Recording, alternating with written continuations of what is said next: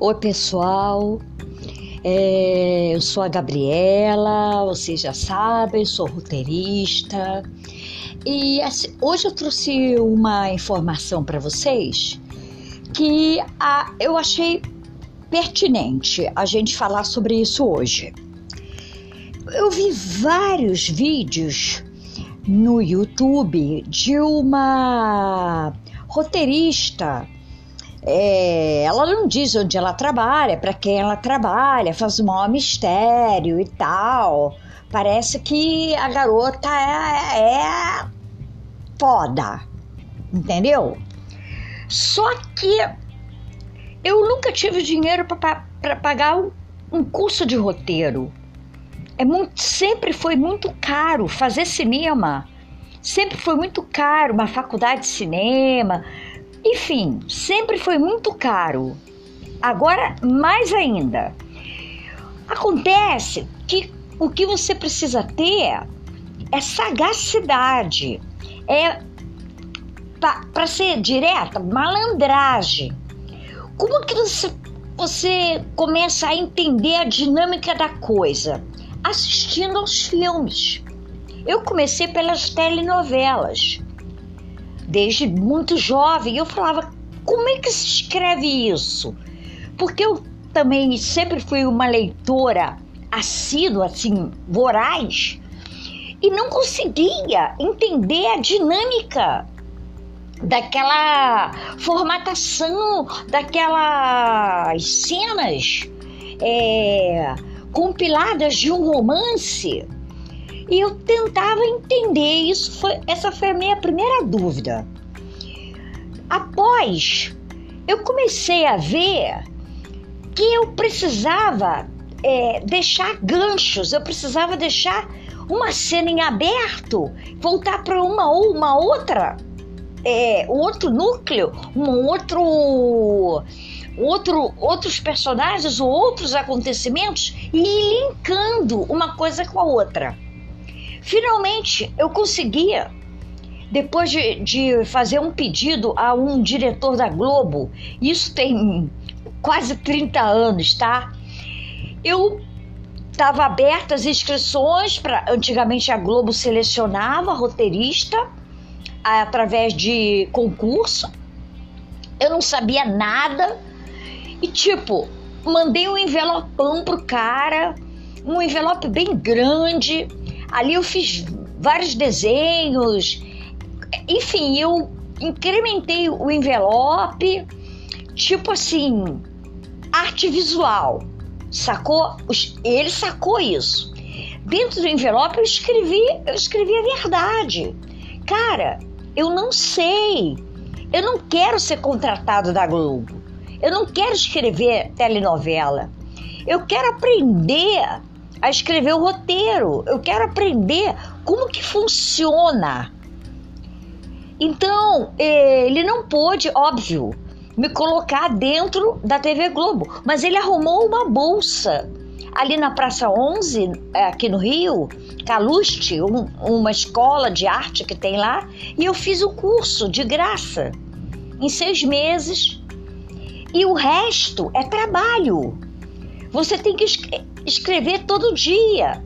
Você, porque senão você perde o, o ritmo. O roteiro tem o ritmo. Porque assim, uma coisa que o meu professor, e ele era ele era crítico de cinema, Elias Heredo, do Globo, ele, aqueles bonequinhos que o Globo colocava, o jornal o Globo colocava os bonequinhos, Elias Heredo era crítico de cinema do Globo. E uma coisa, ele sempre é, repetia é, pra gente que é muito importante saber o final da sua história. Você tem uma ideia, você tem um personagem, mas o que, que é, o, é, o que, que vai acontecer com ele no final? Sabe? Então, se você tem o final, você vai iniciar sabendo que você tem que chegar lá.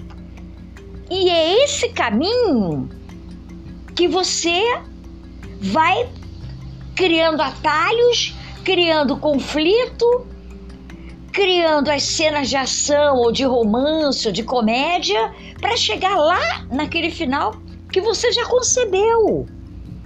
Se você não tem o final, você vai parar o filme no o roteiro no meio.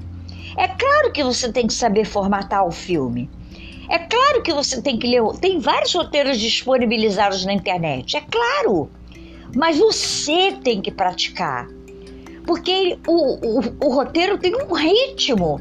E, uma, e outra coisa que ele disse: um roteiro não é para ser lido.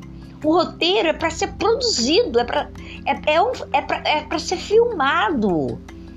Então, só quem lê um roteiro que tem essa preocupação, que tem essa responsabilidade, é o, é o diretor, óbvio, quando ele mesmo não é o roteirista, e toda a equipe, todos, todos.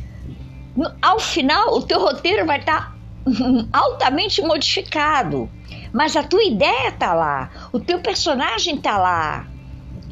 A sequência mais importante está lá, o ponto de virada, ou seja, o momento que a coisa está morna, como a gente costuma falar, enche linguiça, acontece um fato. E você tem que ir anotando todos esses, esses fatos que vão dar uma outra abordagem ou um outro ritmo para o teu filme, para tua história, tá? Então a minha dica é Contem uma história. Eu faço isso no teatro e faço isso no cinema. Contem uma história. Eu tenho um canal no YouTube, filmes Netflix. Quer ser um roteirista? Gabriel Slovic, vai lá, porque eu pego, gravo as, as novelas, os capítulos das, das novelas e faço trailer. Edito e, e monto como se fosse um filme, um trailer. E assim, além de eu estar aprendendo a fazer a sequência da edição no editor de filme, eu estou aprendendo, eu estou entendendo como é que o autor escreveu aquela cena, ok? Essa é a ideia. Eu não comentei sobre o filme que eu indiquei, é, que agora nem lembro o nome. Ah, desculpa aí, pessoal. Nem lembro o nome eu vou retornar para falar desse filme e o que exatamente é, é o que vocês têm que se prender é na história, porque tem muitos efeitos especiais, você vai se perder se você não prestar atenção nos diálogos e na história daquele casal.